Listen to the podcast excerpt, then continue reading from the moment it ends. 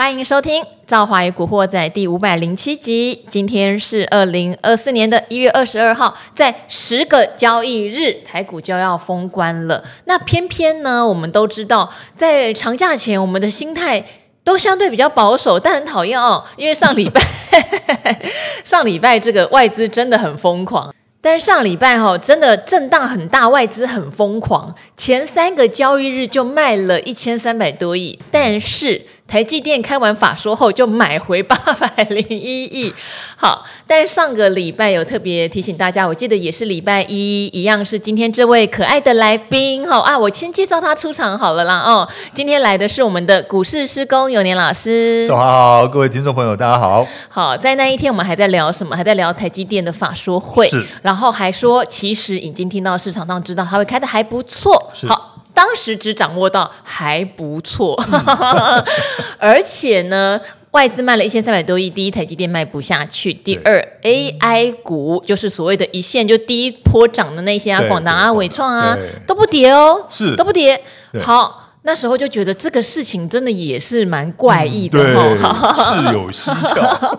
好，那当然，台电法说的数字，我必须说，可能比我们之前掌握到的都还要更好。例如说，营收可以年成长百分之二十五，这个有点惊到我。对。那第一季的毛利率五十三趴，也狠狠的让大摩这个四九点五趴哈，就是根本就离谱哈。这些都已经在上礼拜有跟大家分享了。嗯那没有想到这个假日还有一大堆 AI 的好消息哦。啊、第一，黄仁勋又来啦，又来宁夏夜市了。很多人开玩笑说，因为宁夏夜市前一阵子不是要办跳什么科目三吗？啊，对，好还被骂。那就他来就没有跳了，还是很多人找他签名什么的。啊、对，这第一个他又跑来了，好像在复制。去年是去辽宁夜市是吧？没错，没错。好，第一个是这个，那第二个广达野尾牙哈，现在叫做旺年会，很旺的旺。是是，是是。其实大家都说从旺年会，老板讲的话就跟法说会一样重要，因为林百里董事长就讲了，订单源源不绝，没有 AI 我就不做哦，越来越狂了呢。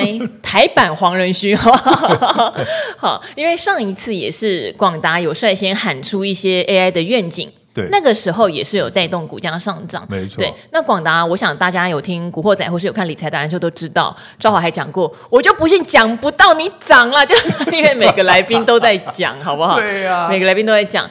还有就是上周五的美超微公布财报，哦、因为大幅优于市场预期，单日就涨了三十五点九 趴。好，这些都带动。今天 台湾的 AI 股果不其然的续攻，而且可实在太强了哈。好，那我们来探讨一个话题，嗯、因为 AI 真的修正很大了，从去年六七月那一波涨上来之后，八月之后修正，对。几乎快半年了哦，那买伟创的人心最痛，因为那时候涨到被关，出关的时候一百六，一堆人想去接风大哥嘛。以前的经验是被关出来更大尾啊，一路跌破一百，到九几。对，好，那后来我们也常常讲说，AI 这些一线股的问题在散户的筹码真的都慢慢被洗出去了。好，看起来是好事，可是对散户朋友们其实可能是一个不开心的事。残酷的事。对，停损出去了。那现在问题来了，就是伟创其实大量套牢区，我们看了一下，嗯、大概就在一百二到一百三。那今天一一六，也等于是厉害的人九几块买，当然很开心哈。要不要获利了结？套牢的人接近解套区了，嗯、要不要解套就走？那广达我们竟然讲了这么久，现在是不是只是个出生段呢？好、哦，还有包括像技嘉今天也所涨停板，哈、哦，好，施工帮我们解一下吧到底该走、该留、该忽略了结、该解套，到底该怎么做？呃，我这样子讲好了哈，就是说，因为呢，在过去这两个交易日哈，从上个礼拜五一直到今天来讲的话，其实 AI 概念股他们的涨幅真的还是蛮大的，尤其伺服器的这个 PC 的这一部分还没有哈，那伺服器这一部分涨的涨幅真的很大。那像是以伟创来讲的话，就是两只停板，对，它今天盘中有涨停，盘中涨停，就是但没锁住，对，就是两只停板了，就二十趴了，对不对？两天涨二十趴，那么呃，在短线上来讲的话，它又已经碰到压力区了。刚刚赵华也提到了哈，哦、已经碰到压力区了，所以呢，我的感觉是可能要稍微的整理一下，嗯，可能要稍微整理一下，那。这整理的还有另外一个原因，就是因为呢，加权指数呢到今天呢已经到了一万七千八百点了，是马上要到这个一万八千点了。那事实上呢，上一波的高点是一七呃一七九五六，那一七九五六呢，距离现在的指数也没也没多少了。所以我我个人是认为了，在这种大盘。的短线的空间可能也比较有限了，然后呢，再加上呢，这这一些的 AI 概念股呢，其实上在短线上它们的涨幅也大了，所以技术指标呢也已经出现过热的现象，所以在这个三个因素之下，我觉得短线上他们可能要稍微整理一下。那至于说整理之后还能不能够再涨一波哈，那我们就要看它整理的时候呢，它的量价有没失控。啊，简单的讲就是说，如果它拉回，诶，量能立刻缩掉，哦，那么呃，在涨的时候，它量能又增加，那这样子量价配合的话，那就是没有失控。那没有失控的话，那我们投资朋友，我觉得还是可以续报。哦，那可是呢，万一出现量大长黑的这种走势的话，或者是量大不涨，哦，那之后呢，再开始跌的话，那可能。就要稍微先退出一下了，可能要等一段时间哈，呃，等到过年后呢，再来看情况，呃，可能会比较安全一点。好，我相信在上个礼拜，也许有人真的很勇敢哈，去买了伟创，或者说被我们讲到去买了广达。旁边还有一个很可爱，在股市今年满五十年的施工在举手呢，他有叫会员买，恭喜啊，恭喜施工的会员。好，也恭喜有听古惑仔或是看理财达人秀的朋友，至少广达真的是对呃大家的众望所归。是，好，但是现在才一月二十二号呢。对，哦，我还记得大概两个月前吧，我们在节目上聊，就是那时候。时候有一些比较低基期的飞电嘛，对不对？当然后来也有轮涨一些上来。对，好，那还有沉淀很久很久的 AI，有跟跟施工在讨论，讨论完之后我就很直接的问：那现在如果你只有一笔钱，你会比较看好飞电还是 AI？施工就跟我说还是 AI，而且是 AI 伺服器哦，还不是 AI PC 哦。好，这个。言犹在耳啊，才一月二十二号，AI 就反攻了。我当然希望它不止这样啦。对，好，但是施工讲的也很有道理，因为例如说伟创，它从一百六下来的时候，跌到一百二、一百三，就很多人迫不及待的进去捡。大家可以去看一下那边的量，对，那边累积了真的非常大的量。对。所以到那边，你说是不是要攻克一下？我想一定要的，不太可能在呃剩下十一个交易日就有人不顾一切 就把它、哦、把它拉上去。这个这个资金要非常非常大哈。那大家可以看到，像外资今天还是空单避险又动作又出来了，嗯、又多加空了四千多口的大台啦。所以他们自己也有点嘎嘎，就是现货可能做多，啊、对，对啊、期货又开始避险了。对对，这是一定要的。其实外资，其实我们觉得哦，我们。觉得就是你在看外资的操作的时候，你。第一个，如果说它像是譬如说上个礼拜五的时候，它这个是大买超，对不对？现货市场大买超八百零一亿，那个时候呢，你就要去看一下，那他手上的这个棋子到底是怎么操作的？那事实上呢，我们都看得到，在上个礼拜五的时候，它棋子其实是空单是大幅度减少，它已经由空翻多了。哦，这件事要称赞一下永年老师哦，永年老师礼拜一上节目有特别提到，如果礼拜二再压低，那不好意思，礼拜三就会再压低结算，然后就被你一语成谶。对对对，因为他要回补空单嘛，没有错，可他补一半，他两万六千口补了一万，将近一万四千口，对对对对，剩一半，然后被台积电嘎上去，对，然后就到礼拜五的时候，他们就翻多了，对。可是呢，那个那个时候呢，我们就讲说，他在现货市场大买，然后呢，在台指期这边他也翻多的话，那表示怎么样？表示礼拜一一定还有高点，是。那可是呢，他在其实他们在上礼拜五晚上。那个台子棋这一部分呢的电子盘，那这个外资就已经翻空了，就已经加码了大概四千多口，其实就是空单了。我想空单就加码了四千多口。其实今天我们看到的今天的这个数字哈，就是它的空单增加了四千多口，这个是其实是包括上礼拜五晚上的。其实今天他们的动作并不大。今天动作不大，今天盘中有一点开高走低的味道，然后那当然现货今天还是买的，买了将近三百亿。对，没错哈。那这表示什么？这表示呢，其实他们他们这个呃台子期这边布局一些空单，我觉得合理啊。因为其实马上就要过年了哈，马上过年，剩下十个交易日，其实大家都没有把握。你说过年到底会不会有什么红包行情，或者是说红包行情已经出现了哦？那随时要结束，这个大家都没有把握，所以呢，他们在这边做一些避险的动作，我觉得这个是非常合理的。那只要接下来的几天呢，不要出现这个现货市场也大卖，然后呢，台子期这边也也大放空的话，那可能就要小心一些。好，手上有的朋友们，我我我个人啦，我应该会卖掉部分。嗯对对啊，有人说啊，我只有买一张，那你可以卖零股。我想真的哦，五百股，你可以一百两百卖，可以哦。对，没错，真的真的，因为你知道有一些股票，你看像维影好了，今天涨停，那是纬颖，你买一张。要两百万，谁呀、啊？是有办法？快三百万，没有两百万哦。那那如果你今天真的狠下心买一张，现在赚钱，又怕它继续涨，那就是一百股一百股卖掉啊。对啊，对啊，哈、啊，对啊，就可以用这样的方法。我后来发现这个方法蛮好用的，很好。对对，因为现在，而且你也不用怕卖飞，如果隔天有高，你就再卖一点，再有高卖一点，会平均价格卖的比较漂亮。就是一直一直往上卖。其实尤其是现在，因为盘中就可以做这个零股交易了。这个是个很大的德政，你知道吗？而且撮合的时间又变更短。对，对没错，这是真的很大的得政。因为以前只能盘后交易，而且还要扣还要扣款哈，那个很麻烦的事情。那所以现在我觉得是可以做，等于算是有一点算是像是那种定时定额存股的那种味道了哈，就是或者是卖股票的味道。其实这个这个操作方式，我觉得是 OK 的。那最主要是你要抓对股票。因为我觉得像是，比如说台积电啊。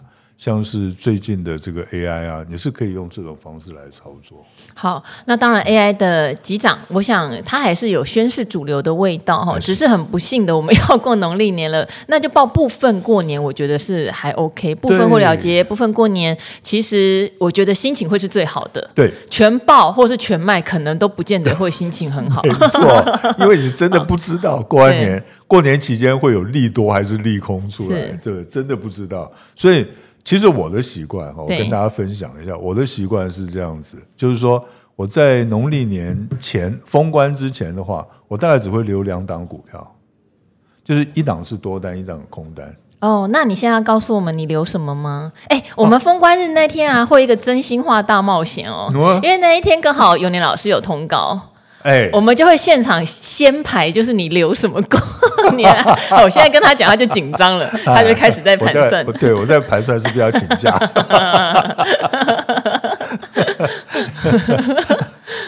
可以啊，可以啊。好，但是你的做法是，可能就是留两档你觉得最主要的持股，但一档是多单，一档是空单。没错，好，没错。好，这为什么会这种习惯？因为其实应该是讲说我。带会员是这么做。我如果是自己做股票的时候，像以前我自己有在做股票的时候，我是过年的时候，我一定是清仓，我一定清仓。即使我卖错了，就是说过完农历年的时候，在新春开红盘，哇，一下子大涨的话，大不了我追回来。曾经有过，曾经有过一过完年的第一天还第二天暴涨，直接喷出的。对，那我我。因为我是可以追回来的人，嗯，因为为什么我可以追回来？其实哦，这个就是做股票的一个概念哈，一个原则，就是说呢，其实每一次的买进跟卖出，我们都当做一个 game，就是一局的比赛。那这一局的比赛跟下一局的比赛是两回事。可是我们的投资人一般都会怎么样？一般都会说，譬如说我今天把台积电卖掉了，结果呢它大涨，那大家就会不不敢追了，就是说。哇！我在五百块卖掉了，结果他现在六百块了，我干嘛要追？对不对？啊，其实这是错的观念。那像法人的观念是怎么样？法人的观念是说，我今天买股票，我为什么我买这只股票？因为我看它后面还可以涨多少，它的目标价。可是呢，我们的投资人，一般散户的投资人是心里怎么想？我今天买了这个股票啊，我就少赚多少了。哦，这个是完全不同的概念。可是呢？呃，我觉得这个是个呃，法人的观念是个比较正确的观念。那我的观念就是呢，每一次的进出都是一个独立的比赛，我们绝对不要回顾过去，要看未来。所以，呃，我可以那个空手。好，我自己也会有这样的心魔。好，就拿技嘉来说，因为有听古惑仔的朋友都知道，我很坦白讲，技嘉有两百八十几就卖掉了。但是那时候买只有一百七十几，所以我真的觉得够了，很够了。对。但后来涨到三百八十几的时候，你就会想，我把我手剁了，好，什么回事？没有啦。我对卖飞这件事情已经很坦然了哈。卖飞总比重挫好嘛，对啊，对不对？对啊。好，所以当技嘉回到两百八以下的时候，我就不停的眼睛盯着它看。嗯、那两百四、两百五对我来说，您在心情上就愉悦了嘛？对啊，它 回到我当年卖掉的股价之下了。对，所以那个时候买起来就比较舒服。可是这是不对的，嗯、就像永年老师讲的，永远要当做一个新的局，对，新的局哈，因为。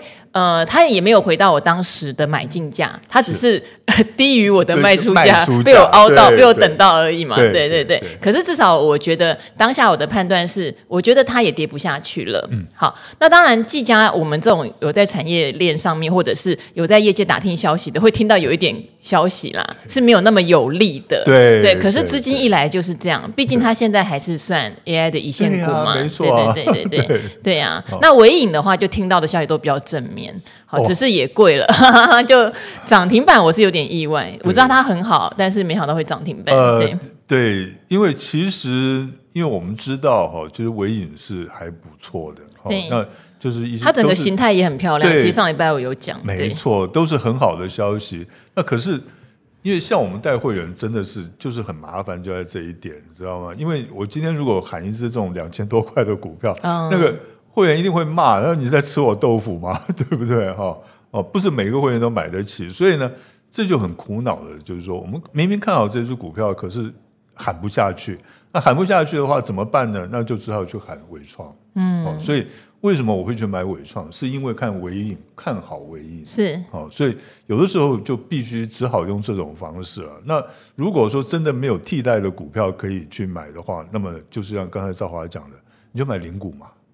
对不对？就买零股，那一百股总买得起吧？对不对？哈，那所以，嗯，做股票有的时候是要变通一点。好，或者是真的喜欢呃半导体相关的，或者是 AI 相关的，还蛮多科技型的 ETF 也是可以参考啦。嗯、对，对，有时候就是一种你可能没有办法赚个股赚满赚好，因为它给你的风险压力真的太大。是，那就只好也插到边。我觉得也是一个方法。对啊，其实这两天这个高股息 ETF 也是很凶啊，对，对不对？因为他们手上的持股都大涨。好，好，还是有很多高股息 ETF 有留住 AI 股啦，并不是都没有。而且我以那个时候是在去年底换股，还有一些公司把它换进去，因为它的 EPS 很好。对对，就是如果以高价股来说，它应该反而算是 CP 值相对好的。没错，就是跟其他的几家什么。对祥硕啊，对普瑞哦，祥硕现在还有文业卖股的一个 一个问题哈，对对对对，好，那还有一个状况哈，外资就很可爱啦，外资这个时候跑进来调高 AI 股的评等，你说是不是很讨厌？对，把伟就是伟创盛世也调高到现在是目标价一百四十三块钱。表现是优于大盘，其实优于大盘这个平等没有到很强烈，但无论如何目标目标价是提高了，没有很强烈也可以理解，因为去年伟创还是一个年减的状态。对对对，照理来说哈，我们常常提醒大家，AI 是今年的一个很大很大的议题，全部的。股票到最后都会跟你沾上 AI，是，可是 AI 伺服器是确定要有业绩，没有业绩真的你就是有点见鬼了。说真的哦，然后 AI PC 是确定今年不太会有业绩，嗯，可是可能会有题材跟资金，没错，大家还是要分清楚。当你在问说，哎，那你还看好 AI 吗？你要问的是，你是看好 AI 伺服器还是 AI PC？这两个东西在今年的订单量完全不一样。对，而且它的顺序要弄清楚。是，就是 AI 伺服器，其实呢，AI 我们讲来讲 AI 伺服器呢，其实去年上半年大涨，对不对？那个是高兴太早了，哦。那么事实上呢，因为当初那个时候只有技嘉是真正的有接到单子，它有伺服器，它也有散热，对，它是真正有接到单子，所以它的表现是特别的突出。可是呢，呃，后来这跌下来的最主要原因，就是因为哎，大家没有看到那个。没有看到成绩出来，没有看到业绩出来。那么大家想说，那这一波呢？这个 AI 伺服器又上来了。那最主要还是被辉达啦，被这个美超微啦，哈，还有这个 AMD 所带上来的。那可是呢，我们就像刚刚赵华讲的，其实大家还是要注意，AI 伺服器他们真正的出货是在下半年。所以上半年呢，当你看到他们的营收的时候，你可能还是会失望。哦，还是会失望，这个一定要特别的注意。所以这个也是我刚才讲的，就是说要不要去追，可能它短线上可能要整理一下了。而且现在呢，因为大家都开始比较理智了，因为经过去年的那一波的下杀，现在大家都会比较理智了，就不会去盲目的追高了哈。所以它可能短线上要震荡一下。可是呢，真正的会出货应该是在下半年。那这个 AIPC 真正的出货呢，最快最快也在第四季，那是已经是最快的。一般来讲的话，呃，外资啦，大大致上的平等都是认为说明年二零二五年才会正式的大量出货。好，那因为现在只剩十个交易日了嘛，刚刚也特别提到以前的施工。在交易日之前，就是封关之前，会几乎出清哈，顶多留两档，但它的利润是在，因为它赶在盘后，就是呃农历开红盘之后。追回来，对，好，所以大家可以斟酌。像我比较中长线的部位，我想常常跟大家分享的，它就是一个价值的股票的。我是自己没有在农历年前降任何部位，嗯、但我的波段单绝对绝对绝对会在农历年前 也是会清的差不多。是，对对，对对留个火种吧。就对我来说，就是例如说，呃，假设有伟创好了，留个火种吧，嗯、或者我有技嘉，就留个火种吧。对对对，对，其实这样是对的，因为因为怎么说？因为我。这个我讲，我说完全清仓是我当年自己在做，还在做股票的时候。那我在大概三十年前，我开始带会员。那你会叫会员清仓吗？哎，我刚开始带会员的时候，我会叫他们清仓。结果后来呢，我发现我清仓了以后，大家还是会有怨言，会有怨言，会有怨言，就是说。经常那你看我们现在空手对不对？然后呢，过年期间哇，国际股市大涨，那心里面难过的不得了。所以后来呢，我就就想出了这一招，就是我多空都有。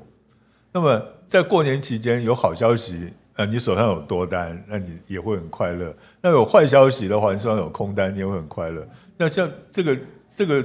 呃，最近的一个例子就是公元两千年，公元两两千呃，两千二二零二零年了。我吓到是施工说最近的例子是公元两千年，我就 傻眼想哈，原来对施工来说，对最近的例子要到二十四年前，二零二零年，二零二零年的时候，那时候哦，我记得封关那一天还是收红的，收红的。然后呢，封关了以后呢。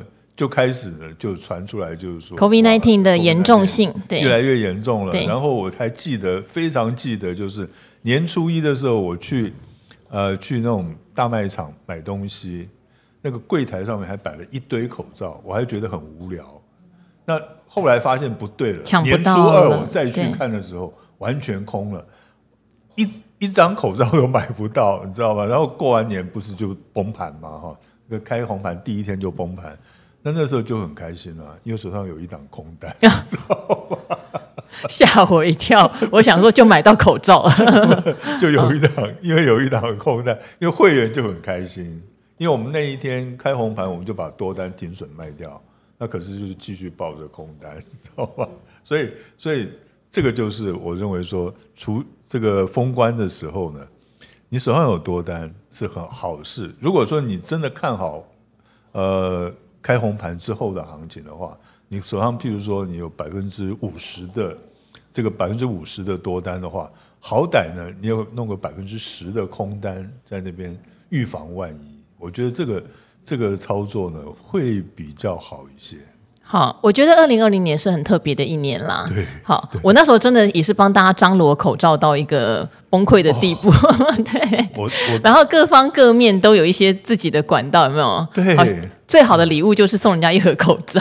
你知道吗？我那个时候去张罗了一千多张口罩，嗯，就是。那种有那个小孩子在读国小，有没有读读国小的？他每天要戴两片口罩到那个去学校，要去哪里找两？每天要两片，去哪里找啊？对不对？哦，那时候帮他们帮很多这种，帮忙很多这一种。然后印象里每一天都可以跌个两百点、三百点，突然急杀，对不对？那就仿佛就是世界末日来了一样的杀，对，结果又 V 转。好，结果在 V 转的时候，我想那个时候我有做对一件事情啦。我那时候就跟古鱼说：“哎、欸，我要先买零零五零，因为我不知道会弹到哪里，啊、我不知道。啊”对，但那时候说真的，我们都没有看过超过一万三千点这样的行情，啊、所以弹上来到接近万点的时候，其实很多人又想做空。哎，对，那是，是一个很奇妙的感受。对，对不过我那时候有捡到一些零零五零，哦我觉得当大家在下跌的时候不晓得能干嘛，嗯、我觉得买零零五零是个不错的选择。那我觉得最有意思的是上礼拜不是有先谈，就是有先跌到季线嘛？呃、是。那因为我们也有来宾就是预测跌到季线，你总是可能会止跌甚至反弹。当然台积电这个是有点意外，就是让这个弹变得很强。嗯、对。对我就看到有人说，哦，他听到了，所以他在季线那边去买了零零五零正二。我觉得，哎，哦、对，现在的工具其实很多，不止台子棋，因为台子棋你毕竟成本你还是比较有压力。对。可是你买个正二好像就没有什么问题。对。所以我就觉得，哎，现在的投资观念越来越灵活，哎，没错。对。因为工具越来越多。对对对对对。对不对？然后像我们那个时候，这讲了好久。那时候人工撮合的时候，是你就只有现股，嗯，连融资都没有，你知道吧？所以那个不过那个时候有个好处，那个时候可以做那个现股当日冲销，是现在也可以啊。就中间有很长一段时间不行不行，对，对后来又放开放。其实现在的量都是因为有现股当冲是创造出来的，对对。航海王那时候，哎，对，好，幸好今天最后量是有比较缩下来，要不然开盘那个量你会有点小担心，有点有点小失控，接近五千亿。对对对对对对。好，所以这边的话提供给大家，在过年前十个交易日哈，是就是有一些策略上的参考。那当然，我觉得呃趋势来了就顺势而为。我觉得这倒也没什么问题。对对，有赚钱还是比较重要。是的。所以如何让你的获利入袋，我想是今天如果你手上有 AI 股很重要的一个课题。没错。年后再重新来嘛。对，因为我们真的不能确定说年后当大家看到，例如说一月份营收出来，其实一定是不好。好，其实一定是不好，那大家的心情又会是什么？对对对对，我那个尤其是 AI 概念股了，真的，一月。不要说一月了，其实看起来大概上半年都是普通而已。嗯，好，那我自己刚刚有讲嘛，哈，如果你今天做波段长单，哈，没有什么好影响的。嗯、包括有的人也喜欢做这个除夕早鸟，像之前富旭哥有帮大家分享，有很多除夕早鸟。嗯、我想你既然是要赚他除夕早鸟的钱，你也不见得要在农历年前硬要把它砍掉。哎，对。哦，他有介绍一些那一种算是三 C 通路股啊，或什么的，嗯、大家有兴趣的长报型的。我觉得这个农历年假期不算什么，你几个月对半年一年都报了，何况是这几天没有差别的啦，可以不用这么担心。但是因为农历年期间也是美国的科技股财报会陆续开出的，对，好，美超维是很好的例子。要是我们今天是在放假，看到美超维就哦耶，我手上有多单哦耶这样子。但如果是像有一年 Meta 是一天跌了二十几趴，你就会嗯啊，就有点吓到。好，这些都是要大家留意的。好，那这边哈比较跳痛的来问施工一个问题，因为我最近常被问到这个问题，嗯、跟股市有关也没关哈，是应该说有关啦，因为呢、嗯、房价不是一直上去吗？哈，所以。呃，我们平常比较不会去跟年轻人聊说你要不要买房子，因为像施工就是有买房子给他的小孩，好像都得靠这样，不然大家买不起哈。好，但我最近跟艾德恩啊、哈布鲁他们在聊，就小朋友学投资那边，嗯、然后跟他们讲我看到什么房子很棒，嗯、他们就会有个反应是说。可是这个钱，我想继续在股票市场里面滚，好像比较有动能嘛，哈。可是确实房价也涨得很凶，是。所以现在有一些可能三十岁出头的人存到了头期，对，他会有点犹豫，到底要拿来先买房子吗？嗯、要不要买了再把它贷出来？是哦，还是就继续在股市里面滚资金？会不会追不上房价涨的速度？哎，很奇妙哦，可能快过年了。对这个讨论在我身边现在很热。对啊，因为大家都讲说，以前大家都想说这个呃有钱没钱讨个老婆好过年，啊，现在大家都想说有钱没钱买个房子好过年，哪那么简单？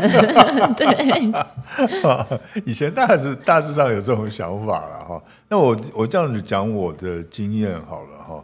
其实我在年轻的时候，其实我对房地产也并没有很大的兴趣。我觉得我的钱还是摆在股市里面去。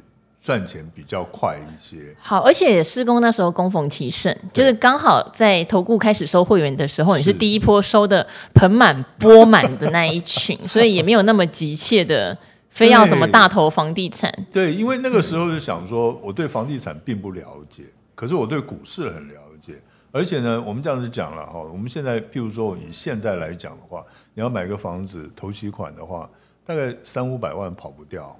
那我有三五百万的话，我相信我有自以我自己的能力的话，我三五百万，我可能一两年我就可以翻个一倍。哦，那我那个是那个时候想法是这样的，所以我不会很想要去买房子，就除了自己住的以外，哈，不会想要再去买这个房子投资啊，因为这个不是我不是我的我懂的这个范围，哈。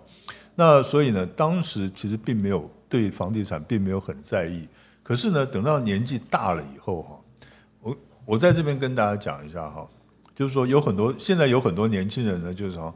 我这一辈子我都不要买房子，因为爸妈会买吗？哦、不是，他租房子，不是这个想法哈。对，他租房子就好，因为我在网络上也有看到很多年轻人都是这么讲，我租房子就好啊。可是哦，你要记住有一点哦，在台湾哈，你超过六十五岁的话，你要去租房子很难租。这个真的对，就是我们也不希望环境是这样，但真的就是这样，对，就是以事论事，对，嗯、没有错。那非常难租房子哈，要看人家脸色啊什么，甚至于你去买房子都很难。我举我举一个例子哈，我在前两年的时候，呃，因为有一有一些的需要，我自我自己去买一个套房而已哦，就买个小套房，然后呢，就去就去银行问贷款的事情嘛哈，就他说，呃。你只能贷七成，因为那个时候是可以贷八成的。他说你只能贷七成，而且你只能贷九年。九年？对，真的啊！哎，一到七十真的是不同年哦哦，因为年纪的关系哦。七十五岁以上他就不贷了。等于是太晚买的人在贷款年限上面对也会有困难哦。是是是是。哦，那那 然后呢？那个那个银行的那个那个办事员，那个反正我说啊。而且他的贷那个贷款利利率很高，是比一般人要来的高，你知道吗？那时候我就越听我说啊，我为什么我要这么高？他说呃就是这样啊，反正那个口气就不是，就是你爱要不要。那你为什么不拿现金？就说给我三间，看不起我啊？对，所以我后来就是用现金买。可恶！所以后来因为我很。因为心情很不好，所以我就用现金买。啊，但是你遇到的确实就是要注意的问题哦。对，所以呢，我现在这边跟大家讲的哈，这个是一个现实的问题，就跟年轻人可能都没有想到这些，因为我以前也没有想到这个问题。是，还有一个问题就是呢，当你年纪越来越大的时候，你赚钱的能力会越来越低。那你赚钱能力越来越低的时候，那个时候呢，你会没有安全感。那你没有安全感的情况之下，如果说你有一个不动产，你有房子的话，你再差你也有自己的房子可以住，对不对？所以这个那个心理上的安全感，那个意义是不一样的。所以我会建议投资朋友哈，就是你还很年轻的话，你有头期款了，我觉得你应该要先去买房子，先去买房子，因为呢，像譬如说，我们现在假设你是用十年的时间存了这一笔头期款。那么你先把房子买下来，你可能呢还可以再花个十年呢，你可以再存到一些钱去做股票，你再用这些钱去做股票，那比较呢对你来讲有就会比较有安全感一些了。我觉得，呃，随着年龄的增这个成长哈，安全感是非常重要的一件事情。因为很多人也会觉得说，还不止头期款呢，等到我对不对买了房子，我要付房贷。不过你，我觉得付房贷这件事还好，因为你本来也要付租金，对，所以差异还是在那个头期款。没错，对，对，只要有头期款，我还是建议你们去买房子，真的，嗯、因为等到你像我这种年纪的话，你手上没有一间房子，你会非常的没有安全感，因为你不知道今天、明天这个房东会不会赶人。然后你还能不能再租到房子？那或者是呢？你没有收入了，那你也没有什么那种呃，比如说劳退啊那种退休金也没有很多的话，那么你到时候去租房子，你那个不不安全感会非常的浓厚哦。所以我会建议大家有头期款的话，先买房子，然后再存一些钱。你的如果说你在股市真的你对股票真的很厉害的话，我讲句难听一点。你大概这个启动的资金大概五十万或一百万，大概就够了。就几年之后，你可能就可以翻了好几番这样子啊。所以只要你有这个能功力了，有这个能力的话，先买房子，再来做股票。因为我自己比较少聊房地产的问题是，是台湾很严重，有一个就是你讲到买房子，他就会认为你在炒房。好，但我希望在我的频道不要那么疯狂哈，因为我想我们讲的是很实在的理财问题，对，对不对？对，那也有人很讨厌投资啊，会觉得买股票就是邪魔歪道，只要听人家买股票，你就是投机，就是赌博，你就会输得一塌涂 地。那我为什么一直诉求一个比较安全的买股方式？是跟大家讲很多买股的观念跟策略，还不见得就是只是。介绍股票本身而已，好，就是知道领死薪水这件事情，嗯、其实会让人生过得比较没有选择权。好，那买房子这件事情，我为什么会慢慢的想要加进来讲？就是有感受到，呃，如果一直只是在骂房价太高了。而不去思考后面的问题，或是如何达到可以买房子。例如说，像我最近买房子好了，嗯、我就觉得那跟投资一点关系都没有，那就是我有那样的呃实力，可以对，我有那样实力，或是我那样的需求已经累积到可以买，所以我就是为了我自己觉得需求上好，我就买了，大概就就是这样子哈。那呃，先求有再求好这件事情，我也觉得我也觉得非常之合理，因为我第一间房子就是买在三重的一个蛮旧的华夏里面，啊、对对对。好，这个故事可能也有人听过啦，就因为我养很多流浪猫，所以原本的房东就不爽嘛。当然的啦，一定的。要是我是房东，我可能也不会让人家养流浪猫，所以我才会觉得要买房子。那当然时机点很好，那个时候房子真的比起现在的负担是小很多。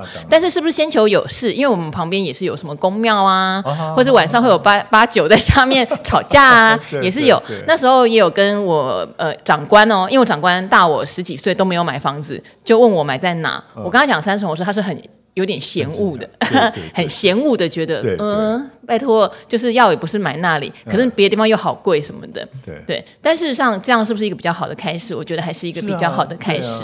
对对对，没有错哦，没有错，不要不要跟我一样，这一买就是买大安区这样子，好欠揍的人哦。好，下次呢，哈，我们会请永老师再聊一下，就是。他有在新加坡买房子哦，然后他在新加坡买房子之后就觉得，其实台湾的房价还 还可以，因为新加坡真的贵爆爆炸裂，是不是？这个下次我会请你聊。好啊，其实我简单讲一下，其实大概在三四年前的时候就有这个想法，因为我儿子在新加坡嘛，就是说，那可是呢，那个时候他大家就觉得说，好像还没有这么这么急迫的需要。可是没有想到呢，那个新冠那个 COVID-19 爆发以后呢，那很多中国人都跑到那个新加坡去买房子，所以那个房价被炒到一个离谱，你知道吗？一年之内涨百分之六十，嗯，你会吓死，你知道哦，那所以。不买也不行了，就就只好去买了。